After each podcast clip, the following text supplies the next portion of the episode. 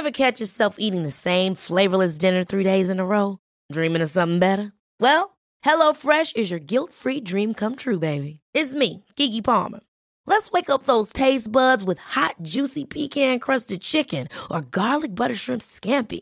Mm. Hello Fresh. Stop dreaming of all the delicious possibilities and dig in at HelloFresh.com. Let's get this dinner party started. I'm Sandra, and I'm just the professional your small business was looking for. But you didn't hire me because you didn't use LinkedIn jobs. LinkedIn has professionals you can't find anywhere else, including those who aren't actively looking for a new job but might be open to the perfect role, like me. In a given month, over 70% of LinkedIn users don't visit other leading job sites. So if you're not looking on LinkedIn, you'll miss out on great candidates like Sandra. Start hiring professionals like a professional. Post your free job on linkedin.com/people today. There's never been a faster or easier way to start your weight loss journey than with PlushCare. PlushCare accepts most insurance plans and gives you online access to board-certified physicians who can prescribe FDA-approved weight loss medications like Wigovi and Zepbound for those who qualify. Take charge of your health and speak with a board-certified physician about a weight loss plan that's right for you. Get started today at plushcare.com slash weight loss. That's plushcare.com slash weight loss. plushcare.com slash weight loss.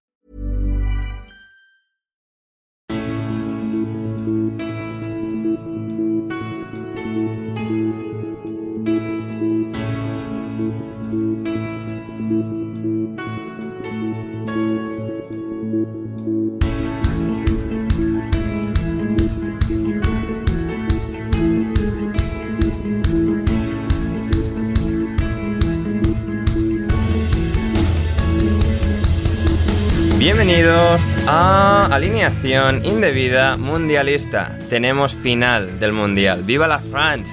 La albiceleste contra Le Bleu.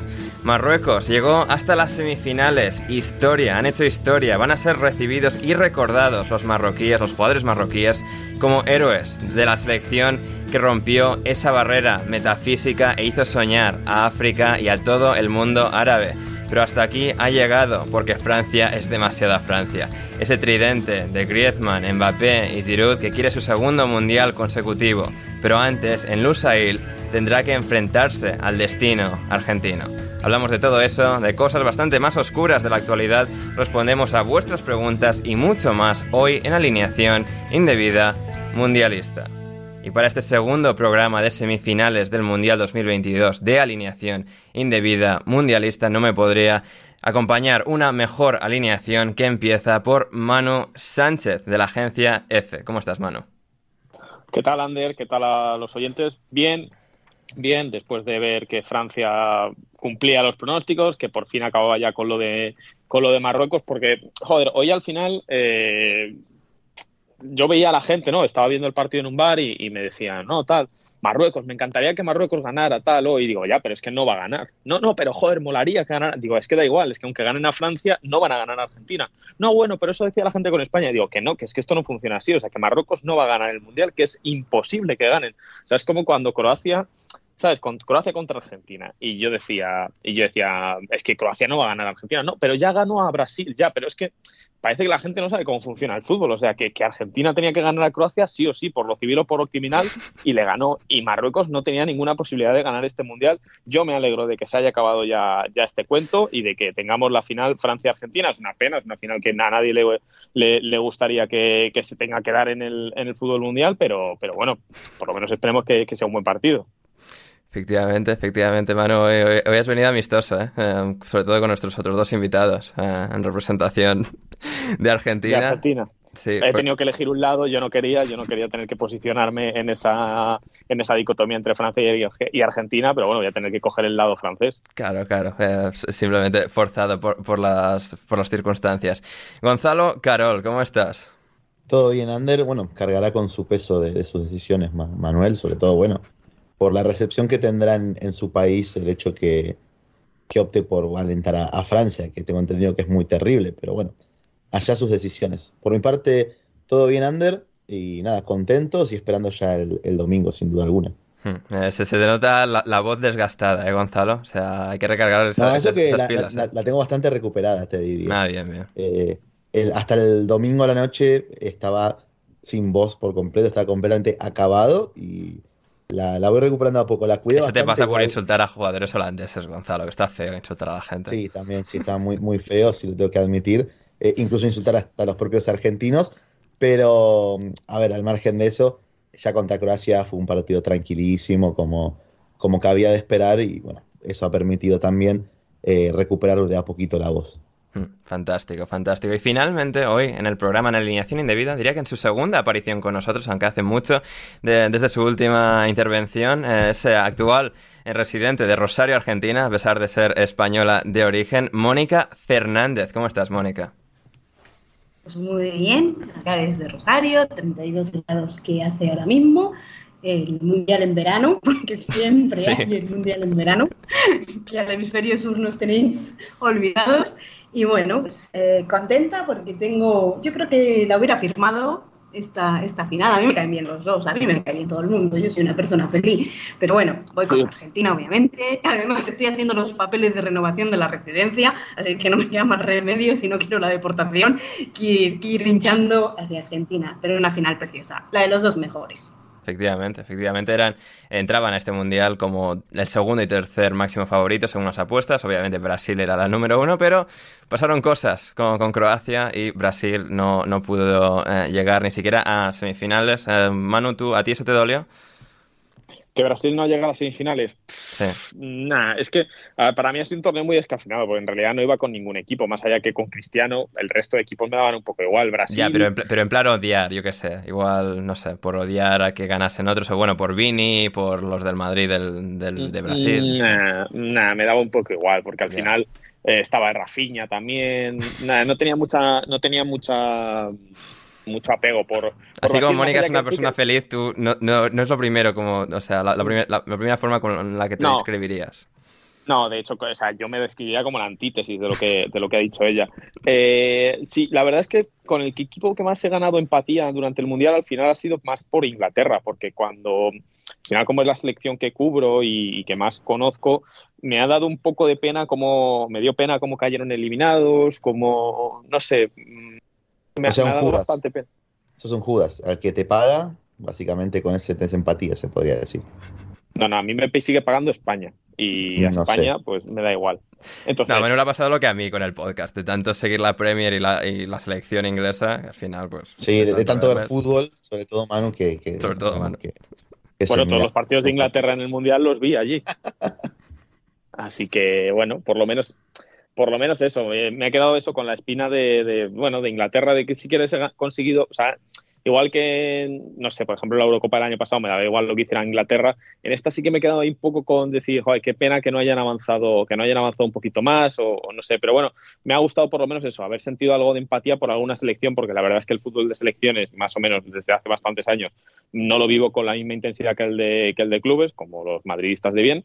Y, entonces, pues, pues eso, nada, eliminación de Brasil, de España, etcétera, pues ya me da, me da igual. Y llegados ya a este punto, pues unir a Argentina, Francia en la final pues es difícil posicionarse. Bueno, de hecho, de hecho, bueno, de hecho no es difícil, o sea, Francia. O sea, no es difícil posicionarse, es fácil, hay que ir con Francia. Adentro del área para Mbappé que busca el hueco, gran maniobra, le pega, viene gol.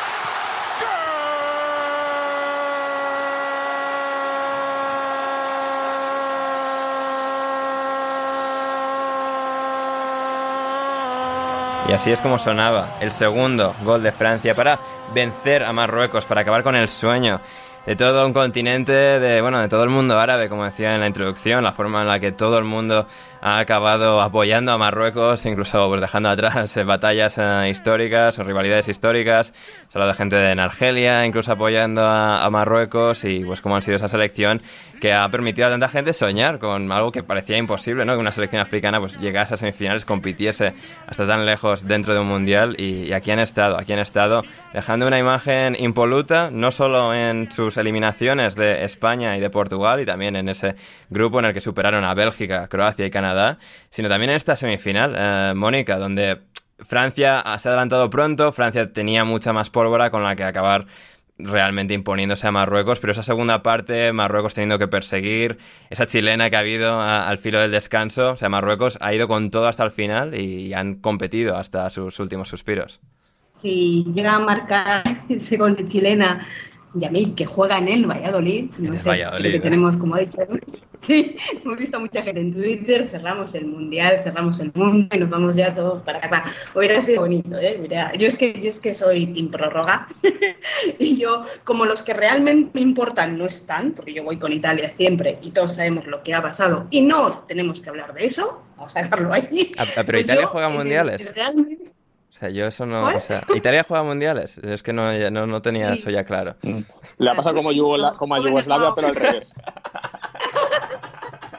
Los jóvenes no lo sabéis, pero, pero os prometo que sí, que hubo un tiempo, años A, en el que eso pasaba. A ver si ya, ya se acaba la tontería. Y, y, claro, al no estar ellos, pues es un poco, sí, tiro un poco más por Argentina, porque al final vives aquí, te impregnas un poco del espíritu, que aquí es muy fuerte, luego lo hablamos, y tiro por ellos, pero bueno, sin más. Así que soy sobre todo team prórroga. Yo lo que quiero es que haya mucho fútbol y muchos goles. Y Marruecos ha jugado muy bien, iba con la prórroga, pero al final también tiraba un poco con, con Marruecos, aunque yo quería una, una Argentina-Brasil para que fuera la, la, final más glamurosa que, que pudiera haber. Y al final Francia ha vivido pues, un poquito de lo que lleva viviendo Francia siempre, que es que tiene la mejor plantilla, y eso que en la mitad se les ha ido cayendo por el camino, hoy también tenía dos bajas y tampoco se han notado, o sea, esa gente, no sé, debe tener una fábrica de sacar buenos jugadores y, y no debe parar nunca.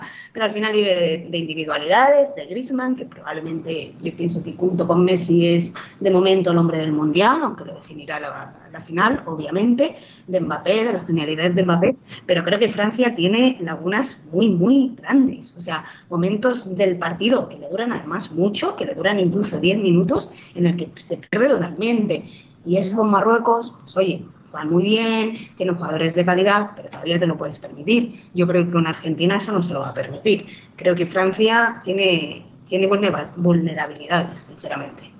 Mm, sí, eh, completamente de acuerdo. Y es, es curioso cómo al final, a través de su pegada y de los jugadores tan extraordinarios que tiene, ha podido enmascarar o de alguna forma controlar la narrativa de que realmente son una selección dominante hasta la enésima potencia por ser los campeones del mundo, por tener a Mbappé, pero es una selección a la que se le puede ganar, aunque, aunque obviamente sea, sea difícil. Y claro, bueno, ha sido quizás también similar, eh, bueno, quizás la primera parte también, ¿no? Porque pues, han tenido esa aluvión de ocasiones, sobre todo hacia el final de la primera parte, y luego pues han ido arrinconando a, Francia en la segunda, pero Marruecos de forma no muy diferente a, Inglaterra, ha empujado a Francia, ¿no? Porque Francia, pues, cuando, sobre todo cuando caja el empate a uno, hay un rato que, o sea, Inglaterra está ahí, o sea, realmente con, la sartén por el mango, ¿no? Y da la sensación de que esto ya es para Argentina, el momentum está de su lado, y al final, pues, Francia golpea y aquí ha terminado sucediendo algo parecido, pero Marruecos, al igual que Francia, eh, perdón, al igual que Francia, al igual que Inglaterra, ha, competido de tú a tú con la vigente campeona del mundo. Sí, a mí me ha sorprendido. Yo pensaba, pues cuando he visto el gol en el minuto 4, digo, esto se acabó. Ya de aquí Marruecos no sale. De hecho, me esperaba un resultado más amplio y más rápido, que, Marruecos se hubiera casi puesto nervioso, un equipo que no ha estado por detrás en el Mundial en, ningún momento, un equipo que apenas ha encajado un tanto en propia puerta, digo, no va a saber cómo reaccionar a, esta situación de verse por debajo en el marcador con 85 minutos por delante y, ante un equipo que es tan poderoso a la contra y tan poderoso con espacios.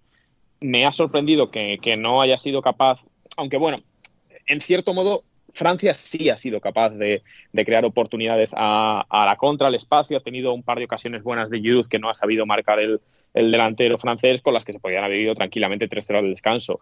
Eh, una vez que ese factor suerte juega en tu contra, que, esas pelotas no van para adentro porque a Giroud se le escapa por, por unos escasos centímetros, pues ahí sí que Marruecos lo ha hecho bien y, ha tenido ocasiones para empatar el partido y me parece que el rato que lo he visto me parece que, han hecho un buen papel por encima de, sus posibilidades en un partido de este estilo y en un partido que se había planteado de otra forma. Si el partido hubiera ido 0-0, hubieran jugado sus armas, etcétera, pues a lo mejor no, fíjate que no te alabaría tanto a Marruecos, pero que hayan sido capaces de reaccionar a una situación tan adversa para ellos y tan poco corriente, es lo que yo creo que más hay que destacar hoy de una selección como, como Marruecos, que obviamente tiene muchísima menos calidad individual que, los franceses.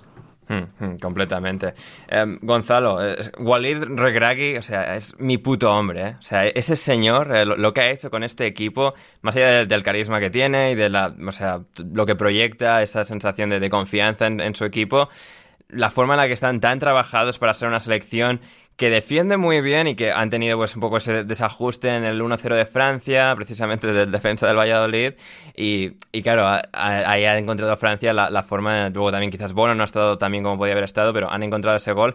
Y aún así, teniendo que perseguir el resultado, han tenido suficientes mimbres, suficiente conocimiento del plan de ataque como para pues, hacer temblar a Francia, ¿no? Y la forma en la que a nivel táctico Marruecos ha sabido competir tan, tan bien en este mundial en más de un escenario eh, es, algo que, creo que no, se puede eh, lo que no se puede hacer el suficiente énfasis digamos eh, de lo bien que lo bien que lo han hecho. Sí, así es, sobre todo porque se han encontrado ante un contexto completamente distinto y casi inédito en el Mundial para, para ellos, porque Francia es un equipo que no te va a ir a presionar y a disputar la pelota como quizás sí lo hicieron España y Portugal en partidos anteriores en los cuales han tenido que sobrevivir. En este caso, ellos han sido los que tuvieron que verse obligados, sobre todo por el gol tempranero de, Teo, a tener la iniciativa y además hacerlo mientras se mantenían en partido y evitaban recibir más goles. Todo esto, eh, y que también valoriza un montón el trabajo de Walid Regragui, es sin su pareja de centrales titulares, porque Saiz empieza y a los pocos minutos, creo que a los 10-15 minutos, termina pidiendo el cambio. Eh, tras una jugada en la que mide mal una pelota y después no le da el físico directamente para alcanzar eh, a Giroud, que eso ya es mucho, no alcanzar a Giroud en campo abierto, y pide el cambio y ya no estaba Gert tampoco, tiene que resistir el resto del partido con Dari y con el Shamik, que más allá del error se podría decir, más bien que error, un error que te lleva a ser Grisman, porque el movimiento de Grisman en el gol de, de Teo es espectacular, como lo hacen morder el anzuelo para después ganarle la espalda, gracias también al, buen envío de, de Barán en esa jugada en particular. Pero mm, después Yamik y el Yamik y Dari lo han hecho suficientemente bien como para que Marruecos pudiera incluso ilusionarse con, el empate. El cambio eh, de, de Amalá, que es el que ingresa por 6, termina siendo muy importante para entender cómo Marruecos da ese paso adelante. Suma un mediocampista más, sobre todo para traer a Fofana y dejando a No, le ha temblado el pulso a, a Regragui cuando han necesitado ir a por el partido, viendo que Saiz estaba o sea, pendiendo de, un hilo su, estado físico. Ha cambiado y un centrocampista más, vamos a por este partido.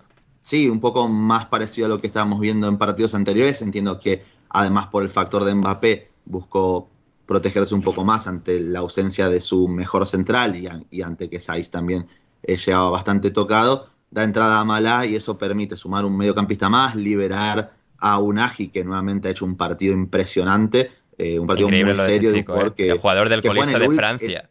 sí, que juega en el último de Francia y bueno, que imaginamos que va a durar bastante poquito ahí tras, tras este mundial. Después, bueno, veremos si termina siendo eso es, uno, eso es. Uno, Una de estos fraudes, claro, de si termina siendo realmente un fraude de, mundial o si termina siendo un buen jugador por lo menos las, las capacidades para hacerlo en este partido ante toda una Francia lo ha demostrado. Y Marruecos ha aprovechado mucho, como bien decía Mónica, las debilidades de este equipo. Hay que tener en cuenta que Francia tiene dos jugadores desde la, partiendo desde la base que no defienden. Y eso también los hace un equipo muy, muy vulnerables, que son Giroud en primer lugar y Mbappé. Eh, ambos son nulos, completamente nulos sin balón a la hora de defender, no persiguen a nadie, no defienden a nadie. Giroud a lo sumo puede pararse entre centrales para obligar que la salida sea sobre uno de los costados, pero el trabajo de ambos es eh, brilla por su ausencia, se podría decir. Esto obliga a que Grisman tenga que hacer un desgaste por, en lugar de los dos, triplicar sus esfuerzos, llegar incluso a defender hasta dentro de área propia y que Dembélé también parta desde muy atrás eh, para también proteger a Chouameni, porque Amalá se posicionaba, sobrecargaba en el lado derecho con Ziyech, con Unagi, con el propio Amalá, más las incorporaciones de Ziyech, y quedaba Chouameni solo en la mitad de la cancha teniendo que cubrir mucho campo. Y esto permitió a Marruecos acercarse una y otra vez al área de, Francia. El tema es que, bueno, entre falta de pegada, falta de calidad, en Nesiri es un, bueno, es un burro, es una mula, esto no, no, descubrimos nada diciendo esto, pero además de que Francia, una de las virtudes, yo creo que es un equipito realmente, es un equipito a nivel colectivo, a nivel individual es terriblemente bueno y esto es lo que les permite que, pese a ser un equipo con muchas deficiencias, puedan imponerse a sus rivales. porque ha aparecido, hoy no está Upamecano, que viene siendo uno de los mejores centrales del Mundial, y ha estado con AT, y con AT lo ha hecho fantástico. Todo lo que, ha pasado al del Bayern y metes al del Liverpool, es que, o sea, la materia prima que tienen es, de otro mundo. Y, y estamos hablando de que el central titular del equipo que va puntero en Premier League, el mejor central de ese equipo, no ha jugado un solo minuto en, este equipo, en lo que vamos de, mundial. Entonces, para un poco para dar cuenta de, bueno, esto no descubrimos nada tampoco, ¿no? Del talento que tiene Francia, sobre todo a nivel defensivo. Es un equipo que, por ese talento defensivo, por Conate, por Barán, por Koundé, que hacen un muy buen partido a nivel defensivo, imponiéndose en casi todos los duelos dentro del área, eh, más Chubameni, que también, pese a estar muy solo en la mitad de la cancha, es un partidazo, es que Francia se termina imponiendo. Después, bueno, con Griezmann, con Mbappé, vas a generar algo. Turam entró muy bien también. Creo que Deschamps supo leer que ya con Giroud, he que cubrir mucho, mucho campo hacia adelante, no iba a lograr demasiado. Dio entrada a Marcus, que es una bestia física con una zancada impresionante. Colocó a Mbappé como delantero y al jugador del Gladbach como extremo. Y eso también le permitió a Francia empezar a generar un poquito más de peligro hasta que bueno, llegó la jugada del gol de, Mbappé y construida por y finalizada bueno, por, por Mbappé y Colo Muani empujando la pelota y eso da como resultado a Francia justamente también en parte, pese a haber sobrevivido por momentos contra Marruecos, como finalista de este mundial. Mm, completamente. Um, Manu, eh, el, aspecto Griezmann, ¿no? Es, creo que muy interesante en, este equipo, en esta Francia, ¿no? Porque creo que Modric se lleva el MVP de la última final, pero claro, ves ambos torneos al completo y es que puedes decir perfectamente, incluso por encima de Mbappé, que Antoine Griezmann ha sido el MVP de dos mundiales seguidos. Veremos si lo gana este y está, está, Messi. Pero la forma en la que Griezmann, después de sus años en el Barça, estos extraños de la decisión de irse al final, de, bueno, pegársela con estrépito, regresar al Atleti, volver a sentirse jugador de élite y en esta Francia ser tan absolutamente diferencial como ha sido, creo que ha sido una, una de las grandes historias de este, de este torneo. Sí, es una pena que es una pena que el balón de oro, ¿no? El, trofeo a mejor jugador del torneo ya esté dado a Messi y no haya posibilidad de cambiarse y por decreto esté dado. O sea, si gana Argentina, queda solo a Messi. Si no gana Argentina, la, el premio de consolación es el balón de oro para Messi. No lo estoy diciendo de broma. no, no, a ver, en 2014 ocurrió, ocurrió lo mismo, efectivamente. igual yo creo que este año está muchísimo más justificado que en el 2014. Sí, que en 2014 está, está más justificado. Es verdad que es mucho mejor mundial de Messi. Eh, ahora bien, si Argentina gana el Mundial, entendería que se lo dieran a, Messi. Si Griezmann vuelve a hacer un buen final... O sea, lo que no entendería, por ejemplo, es que Francia ganara y se lo dieran a Mbappé. Eso sí me parecería, pues... Eh, regular, regulero. Pero Griezmann, después del Mundial que lleva, no, no, me, no, o sea, no me desentonaría en, en absoluto. Y es, es un caso curioso el de Griezmann, un futbolista que es capaz de ser diferencial en, en la selección francesa, de echarse al equipo de las espaldas, de ser, de estar efectivamente al nivel al que se pensaba que estaba cuando, cuando optó a ganar el balón de oro fue en 2018, ¿no? Cuando lo ganó, cuando lo ganó Modric y lo ganó en un mano a mano con, el propio Griezmann. Cuando él se pensaba que estaba en la mesa de los mejores, eh, eh, probablemente ahora esté a ese nivel otra vez, eh, aunque sea en un torneo corto, un torneo de siete partidos. es una pena que, bueno, no, no, es una pena porque, bueno, son Atléticos de Madrid y Barcelona, pero digo que, que es una pena que no haya sido para él habido sabido explotar esas virtudes. Es una pena que haya jugado en dos desgracias de equipos, decir la verdad, hermano, en dos equipos lamentables. Eh, sí, sí, bueno, es, eh, no, es un poco lo que pasa, nos pasa a lo mejor con Joao Félix y con, y con el Cholo Simeone, que por X o por Y, pues no, no estamos viendo la mejor versión de ese chaval en el equipo. Y, y bueno, pues eh, que sí, me gustaría, o sea, este Griezmann en función de 10, sobre todo en una época en un estilo de fútbol en el que el 10 está prácticamente desapercibido, a mí a mí, fíjate que Griezmann no es de mi santo de mi devoción, que, no me gustan sus bailecitos, que no me cae especialmente bien, pero me gusta esa figura de futbolista, a mí me, a mí me encandila. Hmm, sí, completamente. Además, Mónica, esa, esa, dimensión extra, digamos, que ha tenido, ¿no? Porque con el Cholo, sí, obviamente, desde el día que llega al Atleti, aprende a defender como el que más, pero en esta Francia, siendo casi tercer medio centro auxiliar, en esta en la segunda parte cuando Marruecos más eh, se estaba acercando a la portería francesa ha sacado alguna a, a Hakimi también cerca del área pequeña. Es decir la forma en la que se ha esforzado y lo ha hecho todo en este equipo, compensando, bueno, por lo que no defienden Mbappé y Giroud, como mencionaba antes Gonzalo, es algo eh, realmente extraordinario y también lo, lo, sumas, más allá de lo que ha sido un poco sus últimos años en clubes, ha sumado con este partido 73 partidos consecutivos jugando con la selección francesa. Es decir, los últimos 73 partidos de Francia, Griezmann los ha jugado. Y han sido también 18 partidos de Mundial con Francia, que también es un récord para el país. Eh, es, algo que, creo que a lo tonto Griezmann, o sea, para su legado final eh, va, a pesar mucho, eh, como, ha hecho, cómo se ha desenvuelto con Francia.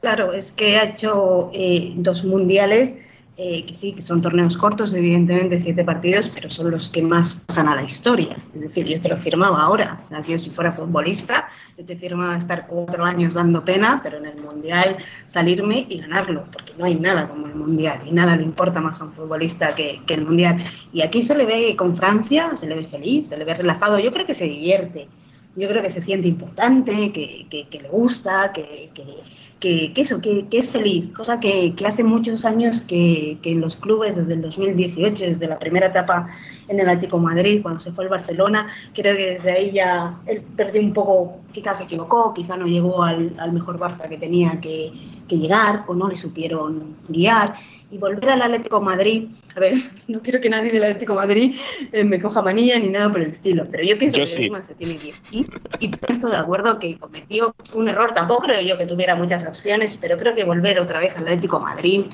eh, creo que fue un error. Yo de él buscaría el Premier, obviamente, que además que es el sitio donde más va a cobrar y es la mejor liga del mundo y es donde al final van a querer, menos Madrid y Barcelona, van a querer todos ir. Eh, pues al final, de acuerdo, también es una liga que le va a venir bien, en la que va a sentir libre y en la que se va a sentir feliz, pero es que le están quitando la vida en el Atlético Madrid y tú le ves jugar ahora. A mí me parece un jugador maravilloso, tampoco me cae muy bien como persona, pero bueno, eso es una tontería. Eh, como jugador me parece maravilloso y es que da un gusto verle. Es que yo creo que, a ver, eh, Messi es Messi y lo que está haciendo, de acuerdo, porque también está actuando de líder y tiene una parte épica y una parte de narrativo que a todos nos gusta, pero si somos completamente objetivos, ahora mismo, sin contar la final, porque la final va a contar muchísimo, yo no creo que esté adjudicado por decreto, creo, de hecho, que puede ser perfectamente factible que Mbappé se lo lleve. Si, Mbappé si Francia gana la final y Mbappé marca un gol, un gol, se lo lleva Mbappé, porque queda bien en la Exacto. Bueno, porque estamos ya entrando. Claro, porque claro, porque es un mundial que se organiza en Qatar y Mbappé juega en el PSG. Bueno, si sabemos todos cómo funciona esto, si no hay que. No, ¿y por qué si jugara en el Real Madrid, ¿qué dirías, Manu? Un jugador que vende más. Pero no juega en el Real Madrid, no estamos hablando de hipótesis. Pero eso sí, hipotéticamente, si jugara en el Real Madrid, ¿qué dirías? No, pero yo no, yo no hablo de hipótesis, hablo de información, de cosas que es realidades. Enaltece tu labor como periodista. Claro. Efectivamente, efectivamente. Em, en cuanto a Marruecos, Mónica, y lo que ha, lo que va a significar o cómo va a ser recordado esta, esta selección, em, incluso fuera de, Marruecos, eh, fuera incluso de África, del mundo árabe, es, es, una selección, pues esto, como que, hemos dicho, ¿no? En, los últimos programas y lo hemos vivido con todas estas victorias, que, ha hecho historia, que es la primera selección africana en llegar a, a, semifinales y lo ha hecho dando pues una imagen excelente, ¿no? Este grupo de jugadores que lo han dado todo por, su país, por su camiseta nacional, con Zillets, con Recreagui desde el banquillo, con Amrabat en, el centro del campo, em, el número 8, que también decía Luis Enrique de Marruecos. Em, ha sido algo que, realmente, o sea, que, va a pasar a la historia, yo creo, como una de las grandes historias, una de las grandes historias, en valga la redundancia, de, los mundiales, ¿no? Esa, esa pequeña selección eh, africana que a la que no veíamos venir y que, de repente ha, tenido una, actuación realmente para, para la leyenda y a ver si sirve también eh, esta victoria, no ya para que el resto de los equipos africanos puedan llegar a conseguir algo similar o superior, bueno, eso ya se verá. Es verdad que la mayor parte de los jugadores de Marruecos se han creado en Europa, eso también lo pueden hacer otro tipo de selecciones, hacer esa labor de cantera, entre comillas, e ir reclutando a los hijos de la diáspora, a los hijos de, inmigrantes que, pues, a lo mejor, por ejemplo, no puedan tener hueco en Francia, porque al ritmo que va Francia tratando jugadores tienes para tres Marruecos y cuatro Argelia a este paso. Eh, pero que no solo sirva para para que África pues, pueda ir mejorando, que eso, bueno, pues el fútbol iremos viendo lo que va pasando, sino también para quitarnos un poquito los tópicos, un poquito las imágenes prefijadas y ser un poco los periodistas menos vagos, que a veces somos muy vagos y parece que ya tenemos la crónica y decimos lo mismo. Y me refiero de acuerdo a veces como tratamos el fútbol asiático, el fútbol africano, incluso el fútbol sudamericano, que también a veces eh, nos pasa lo mismo con el fútbol sudamericano. Yo me acuerdo, en, no, no, sé exactamente qué partido era, era Corea del Sur contra no sé quién, y cada vez que fallaba un coreano del sur era por inocencia porque los atléticos tienen que fallar por inocencia.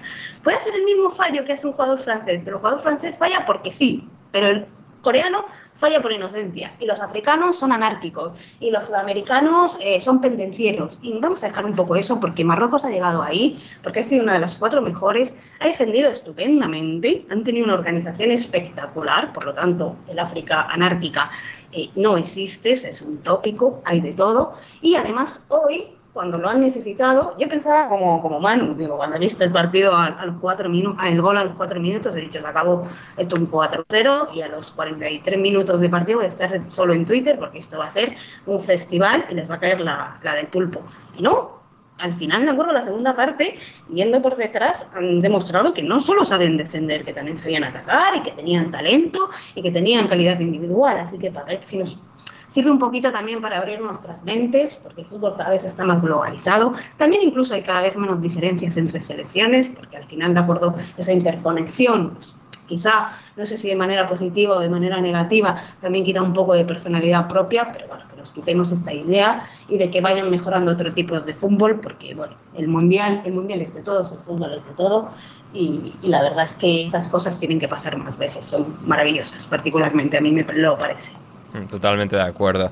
Y además, en Marruecos, el avanzar hasta semifinales, el tener esta actuación tan asombrosa a, ojos del mundo, puede que también les ayude en su intento de hacerse con, con la albergación, valga el palabra, de, del Mundial 2030, del Mundial 2030, que están ahí, bueno, pues, mm. el, grupo de España, Portugal y Ucrania, pues queremos ganar votos, y luego el de, el de Egipto, el de Egipto, Arabia Saudí y Grecia. Ander, yo estuve hace cuatro años en los, visitando los estadios que iban a ser para el Mundial de 2026 cuando se presentaron contra Estados Unidos. Es verdad, ¿no nos has contado una historia de que estuviste en un hotel marroquí una vez? No sé. Sí, sí, sí, estuve, No, no recuerdo cuánto tiempo estuve, no sé si fue una semana o cuatro o cinco días, estuve allí en Casablanca, Marrakech y no sé alguna ciudad más y nos estuvieron enseñando los estadios del Mundial. Lo que pasa es que mi sensación es que no estaba que yo preparado como para albergar un mundial en tan corto espacio de tiempo. Hombre, ya, pero si hubieses ido a Qatar hubieses pensado lo mismo, ¿eh? que no estaban los estadios hechos ni de casualidad. Sí, sí, pues seguramente sí, seguramente sí. Lo que pasa es que igual Qatar tiene más dinero que Marruecos, no sé, no sé exactamente, eh, no sé exactamente eso, pero, pero también los estadios que vi me pareció que no estaban a la altura, por lo menos, de lo que he visto en Qatar. Eh, tienen tiempo para, para mejorar y para y para, y para tener unas infraestructuras acorde, pero yo lo que vi en aquel momento me pareció un poco precipitado para 2026. Hmm, sí, veremos, veremos si a ocho años vista, por ejemplo, es algo que, podrían hacer. Desde luego, la cultura futbolística, la afición la, la tienen extremadamente arraigada y, es algo que, bueno, que Qatar no ha podido proporcionar al mismo nivel, pero que Marruecos sí que, sí que tendría. Hemos visto con, o sea, los oleajes eh, tremendos, mano, de, aficionados marroquíes en Qatar. No, no sé cuánto tuvo, o sea, llegaste a ver la afición marroquí que también obviamente ha ido creciendo con el paso del Mundial y al paso que avanzaban, pero o sea, sí que han sido esa selección y han dicho, no, este es nuestro Mundial y, así se ha vivido, ¿no? Cada partido de Marruecos como si estuviesen jugando en casa. Sí, a ver, yo cuando vi el arbitraje de contra España, eh, que además que sabéis que yo no soy cómplice De, nada de España, eh, cuando yo vi el arbitraje de España contra España, dije, cuidado que no quieran que se quede Marruecos, porque claro, hay mucho marroquí, eh, da mucho mm, color, da mucho. Bueno, solo ha habido que ver el partido y que cada vez que tocaba la pelota Francia era casi insoportable los pitidos que, que recibían los, los franceses. Eh, allí yo sí, sí, hombre. Es que no es tanto que fuera Marruecos en particular, sino que todas las selecciones africanas o, árabes o, de Asia había muchísima, muchísima afluencia. O sea, Arabia Saudí, Marruecos, eh, Senegal incluso.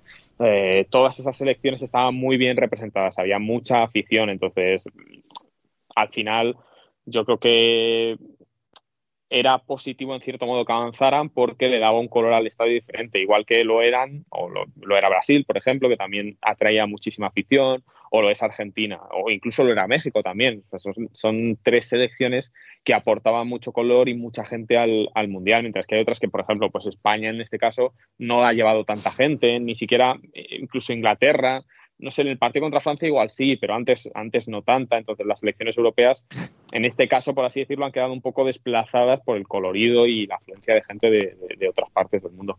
Hmm, completamente. Y están todos los argentinos ahí. Ya no está David Mosquera, pero hay mucha gente ahí, Gonzalo. Y, nuestro amigo Valentín Torres Erwerle también va a estar, ¿eh? Para vivir esa final en vivo y en directo entre Argentina y Francia. Y pasamos ya con, con la previa. Eh, no sé, para empezar un poco de lo que puede ser ese partido, dos grandes potencias, entrando a este mundial, como decía antes, como la número 2 y la número 3 en cuanto a favoritismo en, la casa, en las casas de apuestas.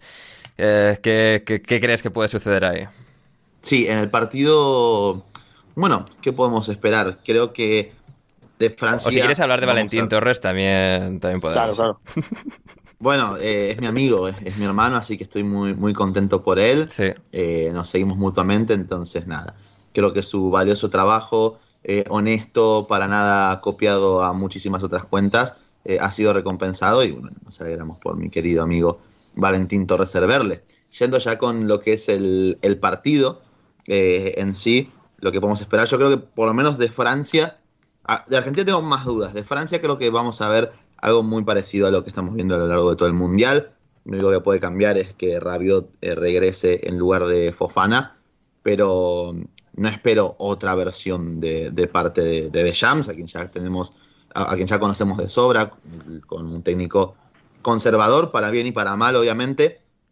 Pero más allá de que regresen, como he dicho, Upamecano, Rabiot y demás, no creo que, que veamos algo distinto. Una Francia, como siempre, buscando ceder la iniciativa, buscar eh, los espacios, sobre todo tras pérdida de, Argentina, poder castigar sobre todo la espalda de Nahuel Molina con Mbappé ahí, donde posiblemente Francia tenga una especie de mismatch, una ventaja bastante importante en ese emparejamiento en particular, pero bueno, también primero Francia tiene que encontrar a Mbappé en esa situación de estar corriendo con Mbappé, eh, superando a Molina y teniendo espacio también para, bueno, después también eh, superar en ese duelo individual que imagino que tendrá también con el Cuti Romero de Argentina, bueno, eh, al igual que fue de cara al partido contra Croacia, Scaloni muy probablemente vaya probando por, por distintos esquemas, por distintas situaciones, o probar nuevamente con la línea de 5 de entrada, volver a las bases dando lugar a Di María si es que llega ya un poquito más, más cercano al 100% para que juegue de inicio,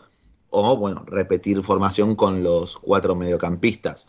Yo creo que si Argentina busca desnaturalizarse lo menos posible, teniendo en cuenta que si bien está el factor Mbappé, que es algo, es un jugador que te obliga a cambiar cosas, probablemente la línea de 5 no sea una mala idea, habrá que ver también bueno, qué es lo que evalúa Scaloni, por lo menos para liberar a Molina en ataque como lo suele hacer o como suele hacer el jugador del Atleti y tener presencia en área contraria y para justamente no perder en ese emparejamiento con Mbappé, porque lo dicho, Mbappé es un jugador que no aporta al colectivo a nivel defensivo. Francia se ubica al jugador del PSG va a ser siempre en una altura bastante avanzada del campo. Mbappé muy pocas veces recibe cerca de área propia. Entonces, en ese, ese contexto, en esa situación, teniendo en cuenta una hipotética subida de Molina en ataque, ahí es donde quizás Francia puede encontrar a Mbappé eh, sin la presencia del lateral argentino y hacer mucho daño.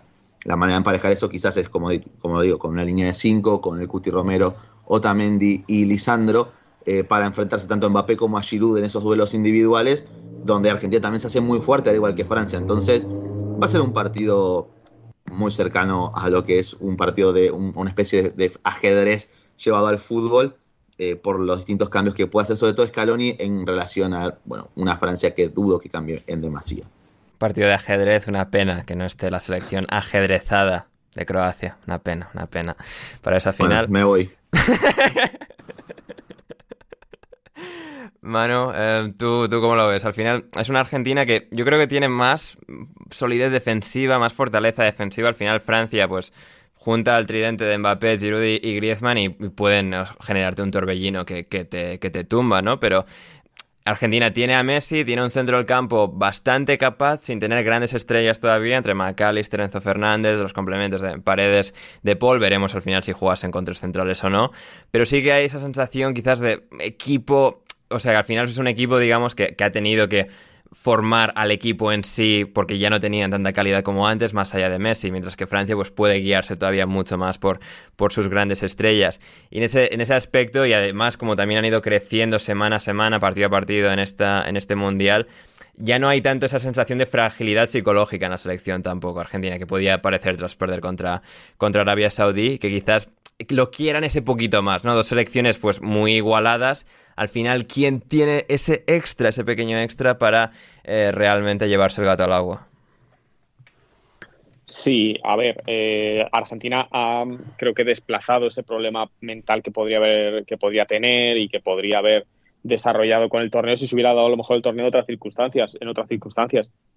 Pero han como sido capaces de salir de la mejor manera posible de esa derrota con Arabia Saudí hasta el punto de que ahora, si lo ves con perspectiva, pienses que, que les ha venido bien porque han sido capaces de, como de cerrar filas, de hacerse fuertes a partir de, a partir de ello y han conseguido que en una final, un partido que si me lo pusieras por separado, si me mostraras a los dos equipos por separado, te diría, ostras, Francia es muy favorita, te diría que es mucho mejor equipo, que individualmente es mejor. Ahora han conseguido que esa favoritismo se haya reducido hasta el punto de que, ¿qué te daría yo? Un 55-45% a favor de los, de los franceses, algo así, porque sobre todo Messi nos ha demostrado que es un tío que a lo mejor no te puedes fiar ya en una temporada completa, es decir, es un tío que no tendrá probablemente el físico para aguantarte los, ¿cuántos son? 50 partidos, 40 de una temporada eh, a nivel de llegar fuerte para intentar ganar la Champions, pero en un torneo así de estas características tan corto, en el que para el que se para el que no llega quemado después de una temporada, que le pillan mitad, que le pillan un pico bueno de forma, para el que se ha podido incluso en cierto modo reservar con una liga poco competitiva como la que juega, oye, pues eh, ha demostrado que en espacios cortos de tiempo es, eh, es el mejor del mundo y que es capaz de, aun con su edad, demostrar las diferencias que, está haciendo. ¿Es Messi el factor diferencial para que para el partido del domingo? Sí. si, está, así, si fuera Argentina sin Messi, es que ¿qué le daría yo a Francia ahora mismo? Eh, ¿Un 80%? ¿Un 75%? Yo fuera de, de, lo que digo, de que voy con Francia, etcétera, es no sé si la mejor final posible, pero probablemente la, por tema de narrativa, por tema de historia, por tema de lo que representa Messi, probablemente sea la más bonita. A mí la de 2018 sinceramente, me dejó bastante frío. También fue una final muy rara, 4-1, que Croacia fue mejor, pero marca Francia cuatro goles. Sí, eso fue una cosa. Sí, eh, pero ya solo Claro, y ya solo desde el principio yo por lo menos tenía la sensación de que Francia iba a ganar sí o sí. Entonces era un partido como que no me tenía mucha, mucha ilusión de ver esto que está más igualado, que es un partido a mí estos partidos me gusta que sean entre selecciones grandes. Yo es que no quería ni que pasara en Marruecos ni, bueno, Croacia me da un poco de pena por Modric. Yo, quería, estos partidos los quiero para selecciones grandes, para, para vivir un que luego los partidos decepcionan y esto, esto es así, te comes un partido que, no, que a lo mejor no tiene mucha gracia, pero, pero me, me, me, gusta que haya historias como la de Messi, como la de Francia con repitiendo eh, Mundial cuatro años después e incluso Francia con ese papel casi de, villana, ¿no? De, decir, ostras, es la selección que le puede quitar a Messi su última oportunidad de levantar una Copa del Mundo. A mí este Francia-Argentina me parece que es un partido de verdad para verlo. Es que si hubiera sido, si hubiera sido Argentina-Marruecos, igual ni hubiera visto la final del Mundial. Así te lo digo. Sí, además, no solo eso, sino que Francia tiene al heredero, ¿no? A ese siguiente talento generacional como es Mbappé, que puede, en este caso, vencer no solo a, la estrella de los últimos 15 años, sino también a su actual compañero de equipo. Y claro, lo que dice ahí eh, Manu, Mónica, es interesante, ¿no? Al final ha habido mucho debate también en redes y tal respecto a pues, qué hace un gran mundial, ¿no? Tener sorpresas, tener a los mejores. Y luego supongo que es esa, es esa mezcla, ¿no? El tenerla, pues gente, o sea, historias como Marruecos que pues han hecho historia, han llegado a semifinales. Y también, digamos, e, ese morbo, esa expectativa, ese, ese, placer de ver a las mejores, ¿no? Con todo ese peso histórico, con toda esa presión que sabes que sienten unos y otros, ¿no? Medirse frente a frente y a ver quién gana. Claro, yo, yo también quería una Argentina, una Argentina-Francia, no quería una Argentina-Marruecos, porque además luego gana Argentina-Marruecos y les iban a, bardear, iban a estar años diciendo que no se habían enfrentado a nadie. tiene que ganar a una campeona del mundo para que, para que el relato, para que el cuadro quede, quede bonito. Yo también. Creo que, a ver, Messi, Messi, no hace falta ya que digamos más sobre él. Eh, todo al final, todo lo que se habla de la selección argentina, al final, inevitablemente se centra en él, porque es el mejor jugador de, del mundo, porque es la leyenda, porque lo que se va a disputar el domingo, si hace un partido a la altura del mundial que está haciendo y al final tiene la foto mm, levantando eh, la Copa del Mundo, pues igual ahí ya no hay debate y ahí ya es el mejor de la historia. A eso, o sea, poca cosa lo que vamos a vivir el, domingo, ni más ni menos. Pero creo que se infravalora un poquito al equipo general, quitando a Messi que Argentina. A ver, yo considero que Francia es la favorita. ¿eh? Yo también le daría un 55 Francia, un 45 Argentina si hacemos el uno por uno, sí, sí, vale, individualmente. Digamos que grandes, grandes, Francia tiene dos, élite pura, ¿eh? te hablo de, digamos ya, los más mejores. Griezmann, Mbappé por Francia, Messi por Argentina. Ahí Francia gana 2-1. Si nos vamos al siguiente escalón, yo no creo que haya tanta diferencia individualmente. Y creo que Scaloni es mejor entrenador que Deschamps, que yo le tengo muchísimo respeto, además fue el entrenador de la Juve en Serie B, es campeón de la Serie B ese señor, eh, pero no me gusta como entrenador. Me parece que muy conservador, que, que, no ha sabido dotar a Francia de autoría, no me gusta nada, personalmente. Eh, creo que Scaloni, es, Scaloni es más flexible, que es más inteligente, que sabe leer mejor los partidos, pero creo que individualmente también Argentina es mejor de lo que está haciendo la gente. O sea, yo ayer veía mensajes de Messi ha llevado a esta selección al final y parecía que era una selección mediocre. Coti Romero es un centralazo. Otamendi está haciendo un mundial espectacular. Dibu también está haciendo un mundial espectacular. Enzo y Julián Álvarez, si todo sale bien, ya sabéis que en la vida pueden pasar muchas cosas, creo que en los próximos 10 años se van a pegar por ellos, son dos jugadorazos. Quizás está un poco más bajo en los laterales, hizo que Acuña el día de Países Bajos hizo un buen partido, pero bueno, Acuña, Acuña, Tagliafico no está mal, pero bueno, a lo mejor ahí dices, venga, vale, ahí baja un poco pero creo que se está infravalorando un poquito el nivel general de, la selección, que viene de ganar la Copa América, que además viene de ganarla bien, de ganar a Brasil y ganarlo bien, que se quitaron el lastre que tenían de llevar muchísimos años sin ganar absolutamente nada, se quitaron ese lastre psicológico, ahora es un equipo muy fuerte mentalmente, un equipo que está muy unido, son muy amigos, que parece una tontería, pero yo creo que eso también a la hora de, jugar eh, en, el, campo se nota, porque se matan unos por otros, se mueren unos por otros, y creo que va a ser una final muy disputada y que si Francia gana, sigue siendo levemente la favorita, le va a costar sangre. Le va a costar muchísimo. y, Mónica, es y que. Si Messi tiene el día, que se olvide. O sea, si Messi tiene el día, que se olvide. Es que, Mónica, por ejemplo, a, mí me pasó que he leído mucho a lo largo de estas semanas que Argentina tenía un equipo incluso peor que, el equipo o la selección de Rusia del 2018, que a comparación para mí no hay, no hay color alguno. aquella selección salió a jugar contra, contra Francia con Salvio, de carrilero diestro, con Maxi Mesa y con, con Pavón, con Cristian Pavón, que que hoy está en el fútbol brasilero. Parecen jugadores inventados ya, ¿eh? O sea, me acuerdo de los nombres, pero, o sea, como si no fuesen verdad. Y con Mascherano a sus 45 tacos ahí, eh, sobreviviendo como podía, y con Marcos Rojo eh, jugando de titular. Eh, es que hoy Argentina tiene jugadores que son titulares, quieras que no, que son titulares o que son importantes, o que por lo menos juegan en equipo que disputan Champions, eso es muy importante. Como mencionabas, Mónica, o sea, tenés al Cuti en el Tottenham, a Lisandro en el United, a Enzo y a Otamendi en el Benfica, que salieron primeros de grupo en Champions, en un grupo con el PSG y la Juventus, a De María en la Juve, bueno, Messi obviamente, Julián en el City, o sea, hay muchísimo talento que tiene Argentina. Después, obviamente, que en comparación al de Francia, posiblemente incluso ni siquiera se asemeje en varias posiciones, pero digo, en la diferencia y la distancia que hay entre el talento a disposición de un equipo u otro, el margen es mucho menor al que había hace un par de años, al que había eh, hace cuatro años atrás cuando se enfrentaron estas mismas selecciones, por ejemplo. Hmm, total. Y es que del banquillo sale Correa, sale Dybala, sale Lisandro Martínez, sale Foyt y sale Ezequiel Palacio. Sale Di María. No, Di María no llegó a jugar, perdón. Pero mm, tener en el banquillo a Di María, tener a Dybala, tener a Lautaro, que tampoco jugó, vale que los sí, no, no tuvo el Y Enzo empezó siendo suplente. Enzo y Julián empezaron siendo suplentes en el Mundial encima. Hmm. Sí, sí, va a ser eh, fascinante.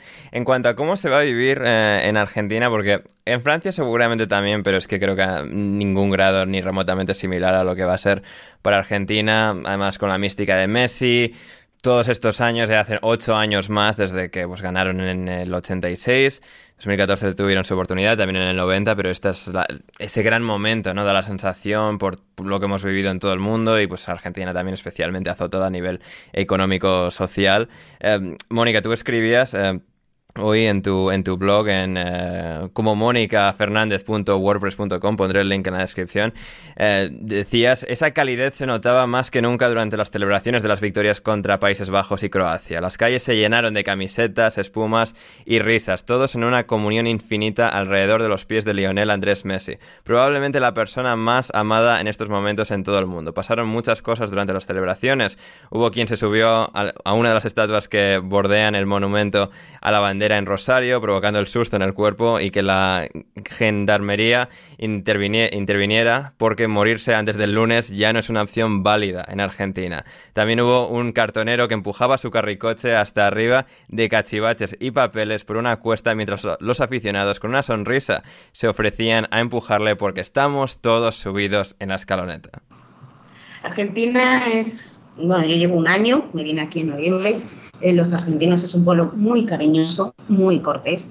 Es verdad que a veces en el fútbol, yo, yo lo entiendo, o sea, yo hay mucha gente, ya más allá de, bueno, Madrid, Barcelona, que eso, en fin, a mí me parece una tontería, los clubes, los clubes no están en el Mundial, ya veremos en enero y ya nos pegaremos con los clubes en enero. Pero bueno, yo entiendo a mucha gente que no quiere que ganen los, que gane Argentina, porque a veces los argentinos, pues hay que soportarlos en el fútbol, porque ese límite, esa pasión exagerada que tienen, a veces se les va un poco y a veces, pues eso, hay que decir, oye, calmaros, de verdad, que como dijo Scaloni en, en, la segunda o tercera rueda de prensa del Mundial, pase lo que pase, el sol va a salir mañana.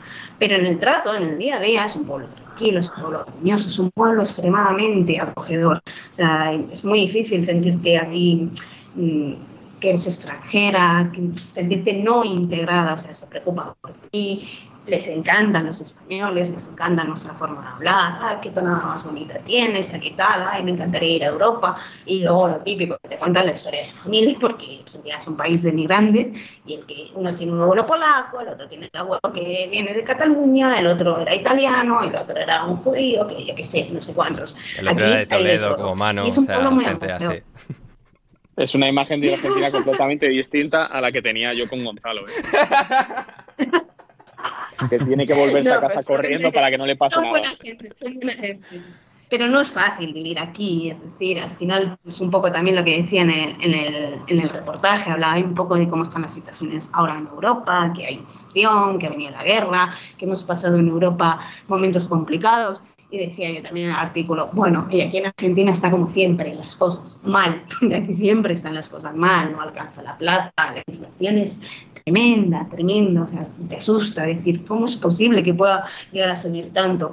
Y, es un poquito que al final, mm, yo que en realidad soy neutral, que en realidad a mí mm, las dos selecciones me caen bien, yo no estoy disfrutando como, como una aficionada, que gane el mejor, disfrutando de Mbappé, disfrutando de Messi, al final es inevitable mm, que mi corazón querer que gane Argentina, porque es darle una alegría a gente que está con una ilusión tan grande y es tan maravilloso y es tan poco dado hoy en día. Ver a tanta gente feliz con la sonrisa en la boca, todos con la camiseta, pasas por delante de una guardería o de un colegio infantil y están todos los niños con la camiseta de Messi la mitad de los bares de Rosario han disfrazado a sus camareros con la, con la remera de la selección. Los perros van con la remera de la selección. Hay merchandising por todas partes, venden de todo. Eh, cuando juega Argentina no se ve ni un alma. Yo ayer, ayer estuvimos viendo el partido con una amiga y yo le decía a la amiga, eh, me gusta mucho el fútbol y me voy a quedar, pero es que me dan ganas de bajar y estar 10 minutos porque quiero ver cómo es Rosario, sin coches sin contaminación, que no sé cómo es Rosario.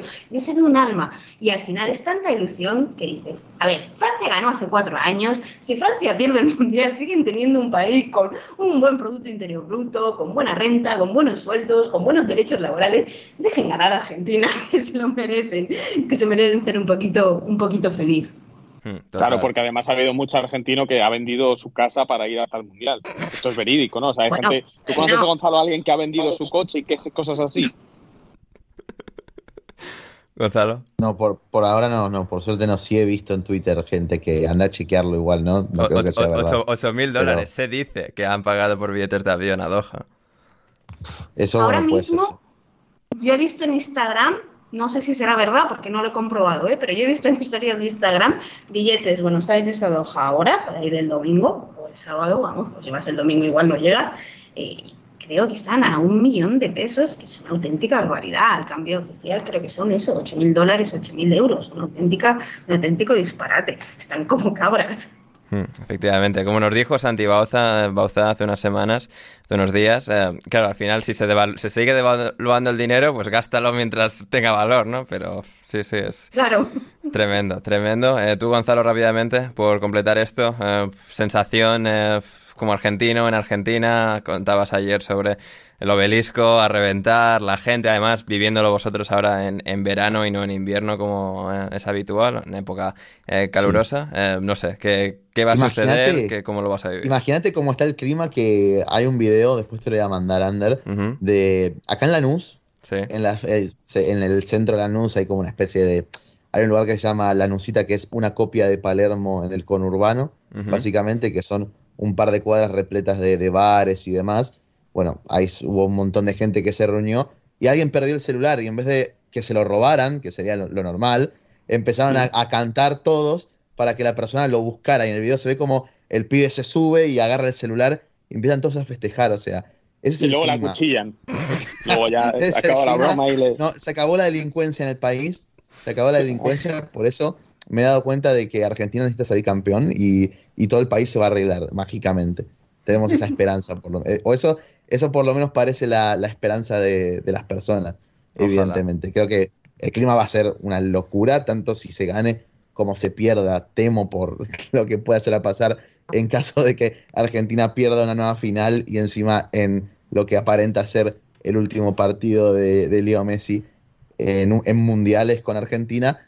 Eh, entonces, nada, hay una, hay una línea ahí muy peligrosa entre, entre ganar y que sea toda una fiesta impresionante y nunca antes vista probablemente o, o tan graficada, porque al final estamos en el auge de las tecnologías y las redes sociales y todo eso va a ser mucho más fácil de capturar y ver eh, en como las veces que Sí, en- en- que más, más fácil que en el 86 parece que va a ser, sí. Sí, sí, parece que va a ser. Entonces, eso va a ser impresionante y bueno, hay que ver qué es lo que sucede en caso de una, de una derrota, que también puede ser probable, pero eh, los ánimos están muy arriba y nada. Yo lo único que pido es que si salimos campeones, que Alberto Fernández haga algo bien en su presidencia y decrete lunes feriado nacional, porque no puedes ir a trabajar Sí, sí. después de que... Y martes de- también. lunes y martes, sí, feriado puente de paso, no podés ir a trabajar después de que después de que Argentina sale campeón al siguiente día. No, no se puede. ¿Con qué vos vas a laburar? No, no hay chance. Entonces, esperemos que, que suceda eso en el mejor de los casos. Fantástico, fantástico. Va a ser eh, tremendo, una final maravillosa y aquí estaremos en alineación indebida el domingo por la noche o lunes por la mañana publicado el podcast para contar todo lo que suceda en ese Argentina-Francia. Antes de marcharnos por hoy tenemos las preguntas y también un par de temas de actualidad que quería hacer breve, eh, rápida mención por lo menos y es, eh, bueno, una, una de las noticias que ha sacudido al mundo del fútbol en el último par de días, la, noticia de que eh, Amir Nasser Asadani, jugador iraní, no internacional con la selección, pero bueno, de- diría que jugador de primera división en Irán, jugador profesional, que bueno, se ha reportado que está en el corredor de, la muerte y FIFPro, en la Asociación Mundial de, Jugadores de, Fútbol, bueno, ha, ha salido en apoyo de- del futbolista iraní, que como digo, ha sido sentenciado de muerte, presuntamente, eh, según eh, se ha reportado, ha estado involucrado en una reyerta armada que según las autoridades iraníes acabó con la vida de tres agentes de seguridad, ocurrida esta situación fruto de las protestas nacionales a favor de los derechos de la mujer en Irán. Nasser eh, Asadani está acusado de rebelión, ser miembro de bandas ilegales, cómplice en socavar la seguridad y por lo tanto asistir a la enemistad contra Dios. Esto es lo que eh, las autoridades iraníes.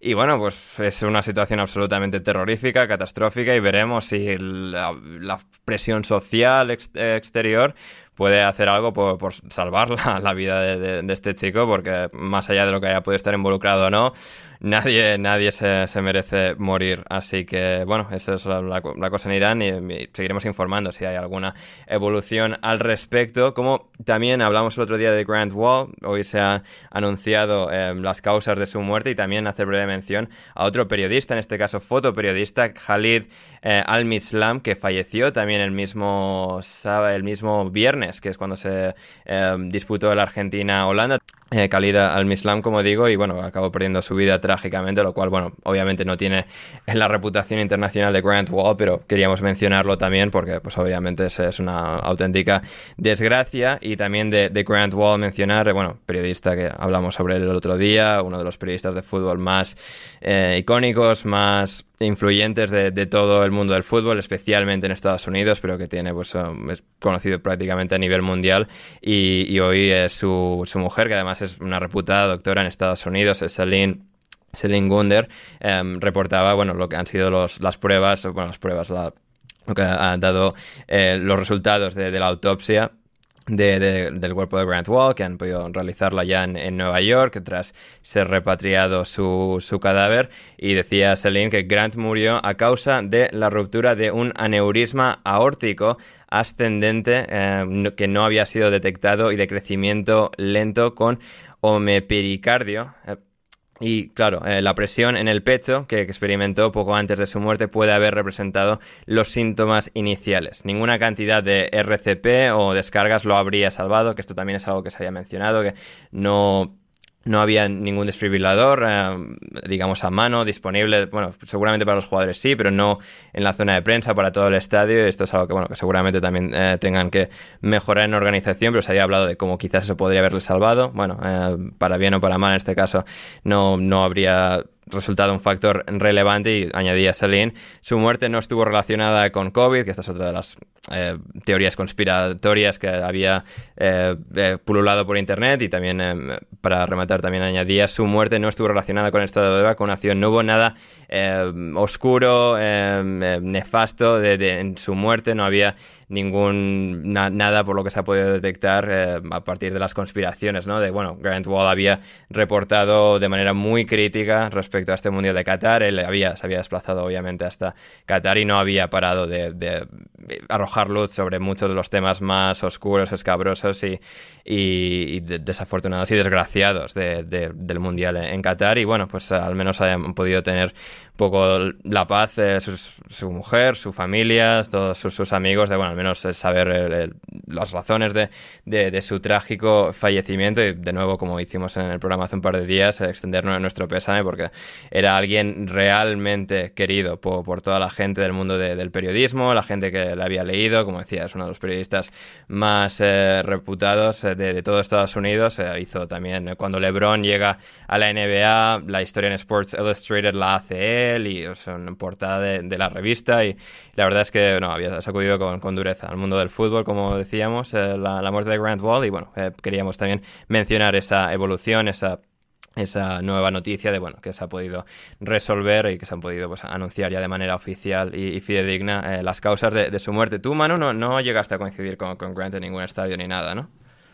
Imagino que sí, pero... Sí, pero no, llegaste a interactuar como tal, ni nada. No, pues imagino que él iría a Inglaterra, Estados Unidos y a algún partido de ese estilo, pero no, no, no llegué. O sea, sí que obviamente había, había oído hablar de él, eh, no, no, o sea, más sobre todo a partir de lo de de lo de cuando se presentó con la camiseta arcoíris, no sé si fue al Inglaterra-Irán o, a, uno de los primeros partidos, pero eso es todo lo que, lo que supe yo, o sea, todo lo que, todo lo que vi yo de él allí, no le llegué a, no le llegué a conocer en persona, porque bueno, las zonas de prensa son enormes y yo tampoco como que le conocía en persona como para haber eh, pues eso, interactuado con él. Sí, sí, no, totalmente.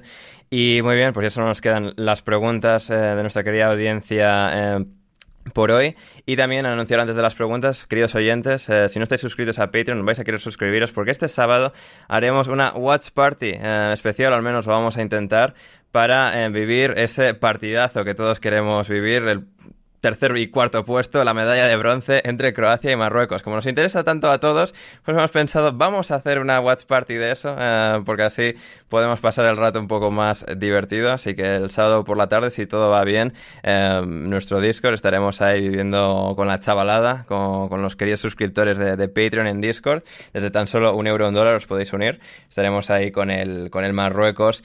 Croacia, para ver quién queda tercero, quién se lleva esa medalla de bronce. Y finalmente, algunas de las mejores preguntas que nos han enviado en el día de hoy nuestros queridos oyentes. Yago Ramos, Gonzalo, ¿de qué planeta vino Julián? Bueno, eh, más bien de un planeta no, salió de, de un club. Del un planeta estadio, River Plate. Del planeta River Plate se podría decir, así es. Y nada, es que es tremendo lo de Julián, eh, cómo se las ha ingeniado para ser un jugador que, incluso teniendo ciertas limitaciones, se puede decir, o margen de mejora, por ejemplo, a nivel técnico, sobre todo en cuanto a controles y demás. Creo que justamente en el segundo gol de Argentina queda, queda un poco clara al descubierto quizás esa pequeña falta de, de calidad técnica en ciertos controles, eh, como pese a eso se puede imponer porque al final es un jugador muy inteligente y con un físico privilegiado para, para marcar diferencias al máximo nivel. Y nada, lo de Julián es, es impresionante y como progresen esas cuestiones técnicas en cuanto a sus controles y demás, es que va a ser un, puede llegar a ser un delantero top realmente. Hmm. Además, su, su, buen mundial nos sirve ya para reivindicar que la victoria de Argentina en el mundial es una victoria más de Pepo Guardiola. En todo Así es, sí, sí. O sea, Va, no, no sé, no, no, no, no. En realidad no, porque algo que vine hablando en Twitter es, bueno, cómo lo, está, cómo lo estuvieron haciendo los muchachitos de, de Pepe en el mundial y la vergüenza que estuvieron dando bueno, en líneas Julián generales. Álvarez. Yo diría que Pero, pero eso ¿No? da igual ya. Julián No. Álvarez lo tapa todo. Esto en realidad es, es gracias a que Julián todavía no se ha guardiolizado, eh, ya muy poco tiempo. Entonces, eh, por eso puede darse el lujo de, de rendir a este, a este nivel fuera de Manchester City. Ujú. Nicolás Otamendi ha ganado ligas con el Manchester City de Guardiola. ¿eh? Es el central titular de los 100 puntos en 2018. Pero también di- es un casetacho, es un casetero. o sea, eh, es una gallina sin cabeza. O sea, puede estar 10 años con Guardiola, que. Es inmune, sí. Puede estar 10 años con Guardiola que no debe haber entendido nunca nada, o sea, nada, ni una palabra. En cuanto le dijo, no, vos en salida abrite, lateraliza tu posición y perfilate de esta forma. ¿Qué? O sea, no. Eh, Entonces, es ajeno a eso el bueno de Otamendi. Por eso está tan loco que muy probablemente en seis meses, eh, pese al nivel que tiene, va a estar jugando en River. Exacto, exacto. Eh, para Mónica, esto ya lo tratamos en tu primera aparición, si lentejas sí o lentejas no. Nos congratulamos de que te posicionaste, posicionases en el lado correcto de lentejas sí. También te preguntan, ¿panenquitas o señoros? Eh, mm. Que los señores tienen su encanto también, son necesarios. Yo soy panenquita, ¿eh? Ya, ya. soy team panenquita, pero con cariño para los señores. ¿Qué haríamos? Además, ¿con quién nos pelearíamos si no, si no existieran los señores? Ambos. Muy bien, Muy bien. muy bien, muy bien. Ay, ay, buena, buena, buena respuesta.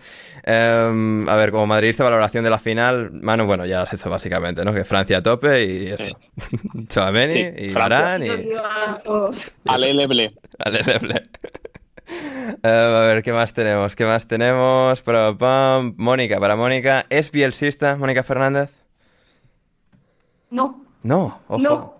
Pero no es casi culpa de- del pobre hombre, o sea, no es culpa de Bielsa, es culpa de los bielsistas. Es Pero No, este encima punta. lo dice, pará, pará, lo dice, lo dice viviendo, lo dice viviendo en Rosario. Si esto le llega a, a malas Pero personas, a ver, central. si esto llega a malas, Sí, ah, bueno, está bien. Ella es de central, bueno. Yo aquí elegí por central. Sí, ya, bueno. Bueno, en realidad me da un poco igual. Pero sí que bueno, tiro un poco más por central, pero vamos. Bien, bien. En cambio, en un partido de News y todavía no estaba en un partido de central. A ver si cuando vuelva la liga voy a ver eh, un partido de central, porque fuimos a ver un partido de News y bueno, eh, estuvimos en una grada popular, había más gente de, de la que entraba en ese sitio, no fue muy agradable para una europea. Fue demasiado argentino aquel, aquel partido. Y no sé, ya se me ha olvidado lo que iba a decir. Ah, no, no, bielsista no, nada, nada, absolutamente nada. Me resulta, es que es, no sé, o sea, tienen un aire, mm, son muy cargantes el bielsismo, es muy Bueno. cargante. Y no, no. Algo de cállate que no te han preguntado. Es espectacular. Manía irracional al bielsismo, lo siento. Bueno, que queremos a Mónica igualmente, bielsistas como yo y Gonzalo. O sea, a Mónica le, le queremos igual y bueno, Manu que, o sea, bueno, an- antibielsistas. A Manu que le da igual. Sí, a Manu que le da sopla, o sea. a ver, ¿qué más tenemos? Eh, Manu, ¿querrías que Southgate siga o el caos te llama? Nada, que se quede. Que se me, quede. me cae bien. Me, me da, y no sé, me parece un tío majo. Sí, sí, sí, completamente. Futbolísticamente me da sopla. Resto- Sí, sí. Eh, Gonzalo, Enzo y Julián son lo más importante que ha salido de la cantera de River desde Ortega, Crespo y compañía. A ver, importantes eh, en sí como futbolistas. O sea, resta por ver. Habrá que ver, habrá que ver sobre todavía, todo. pero- Enzo sobre todo tiene más pintado o de que sí, de que es un jugador que, que ya está marcando diferencias de hecho y que puede dominar partidos por completo. Para River como club, no. Eso seguro que no. Pero en sí, eh, como futbolistas con esa proyección, por lo menos es lo que prometen. Mal que mal, uno ya está jugando en el Manchester City y otro está en el Benfica y seguramente tras este mundial eh, dure poco ahí. Así que, Hmm. por lo menos en cuanto a proyección, seguramente. Hmm, Sí, sí, sí. Eh, para mi pregunta, Jack Ryan, Ander, ya que hay, argentinos en el podcast, buscarás un francés para celebrar el domingo, porque es obvio que va a ganar Francia. No creo, no creo. O sea, no, no tengo franceses a mano, ¿eh? No, o sea, sí argentinos hemos podido encontrar muchos, incluso ¿Cómo que Mónica. no? Toda, toda España que, que- que es francés. Bueno, ya, sí, mano. Francés, mano. madridista. Ya, ya- Mano, todo madridista, todo. Pero ¿cómo va a decir? Pues sí. Hay mucho, hay mucho amante de Messi eh, en España. Puedes- o sea, no va a estar Puedes todo- buscar a. Muy probablemente Jaime esté tramitando la nacionalidad francesa en estos Jaime momentos. Suárez. Seguro. Sí. Está en mi barco seguro, Jaime. Sí. Pero mira, Alcoba. ¿con, con quién, con quién crees que va a ir Ferrus, por ejemplo? No, Ferrus con Con, Argentina. no con Argentina. Claro, de ¿ves? cabeza. Claro, pues eso, ¿ves? Cómo no toda España está dividida. Solo la España, la España decente, la España con sentido común. Ay, madre mía, madre mía. A ver qué más tenemos, que tenemos alguna más. Eh, bueno, aquí voy a pasar la corta césped, gente, así que para los que queráis escucharlo tenéis que ir a patreon.com barra alineación indebida. Eh, y la pregunta para Gonzalo, eh, ¿con quién te casarías, a quién matarías, con quién tendrías una cita romántica y con quién harías el delicioso? Entre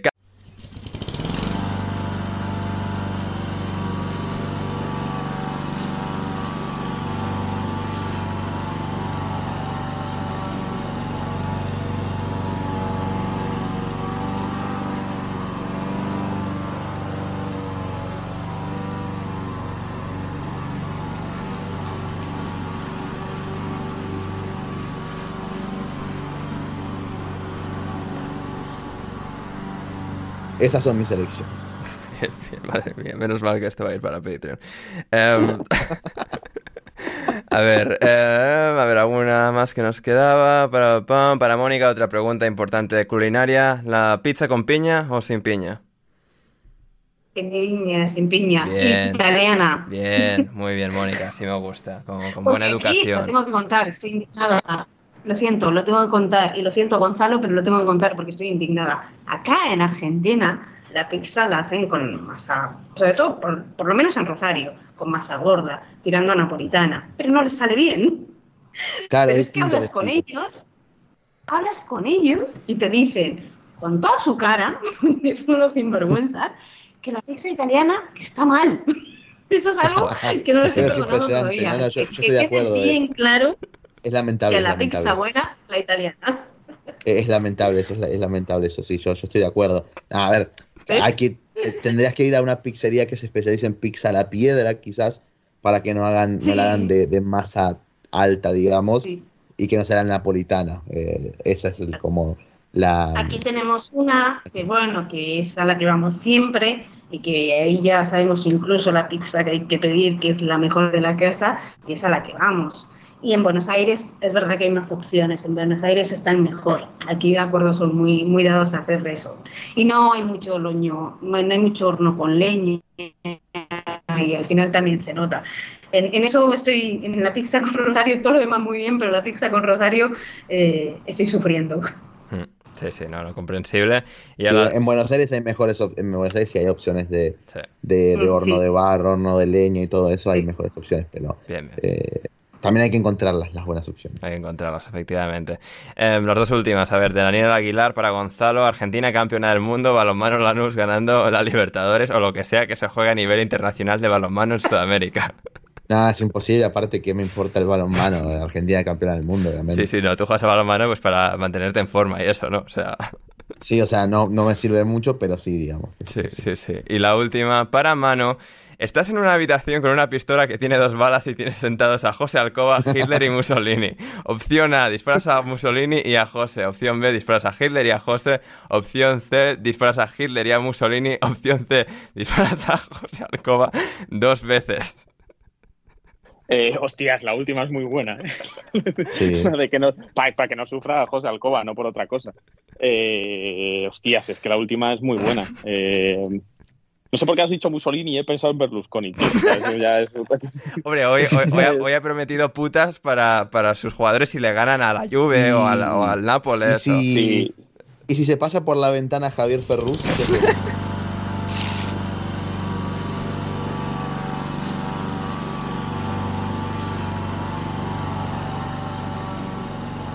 o sea, esa es la, creo que es la mejor opción. Maravilloso, maravilloso, madre mía, qué, final, qué final de, locos. Y, eso, llegamos al final, que ya hemos estado aquí mucho en el día de hoy. Hemos analizado la final, las, la semifinal, la última semifinal, la final y a ver, a ver, a ver qué pasa este próximo domingo porque va a ser un partidazo. Pero por hoy es todo. Al final de la música, después de la música tendremos al menos un audio de nuestro, uno de nuestros corresponsales en Qatar. Así que gente, para los que estáis en Patreon podéis escucharlo y nada, eh, un poco más por nuestra parte. Gracias por estar al otro lado. Gracias Mónica por estar hoy con nosotros. Un gusto, un placer como siempre y gracias. Gracias Gonzalo. Muchas gracias, Ander. Gracias, Mónica. Bueno, eh, no tanto Manu, pero para variar, como de costumbre, digamos. Y gracias a todos los que llegaron hasta esta parte del podcast. Eh, como siempre, ha sido un placer y esperemos vernos, eh, si es posible, el domingo con Argentina campeona y si no, bueno, lamentando una nueva derrota en una final del Mundial. Gracias, Manu. Nada, gracias a vosotros. Solo una clara una cosa, lo del Patreon que habéis dicho para la Twitch Party del, o sea, para, para la Watch Party del sábado es ¿pagas para no verlo o pagas para verlo? No, pagas para verlo todos en llamada. ¿Pagas? Perfecto, suena horrible. muchas gracias, chicos. Que vaya bien la semana. Eh, a, diferencia de lo que dice Manu, lo vamos a pasar muy bien con, con, los pibardos y las pibardas que se pasen en Discord para, bueno, comentar lo que suceda en ese Croacia-Marruecos y podemos solucionarlo a nivel tecnológico. Y nada, eso, ahí, estaremos. Suscribíos a, a, Patreon, acceder a nuestro, a nuestro Discord y luego volveremos, por supuesto, domingo, lunes, seguramente lunes por la mañana, con nuestro podcast resumen de la final del Mundial 2022. Yo soy André Iturralde, muchísimas gracias por estar al otro lado y hasta que nos volvamos a reencontrar, pasadlo bien.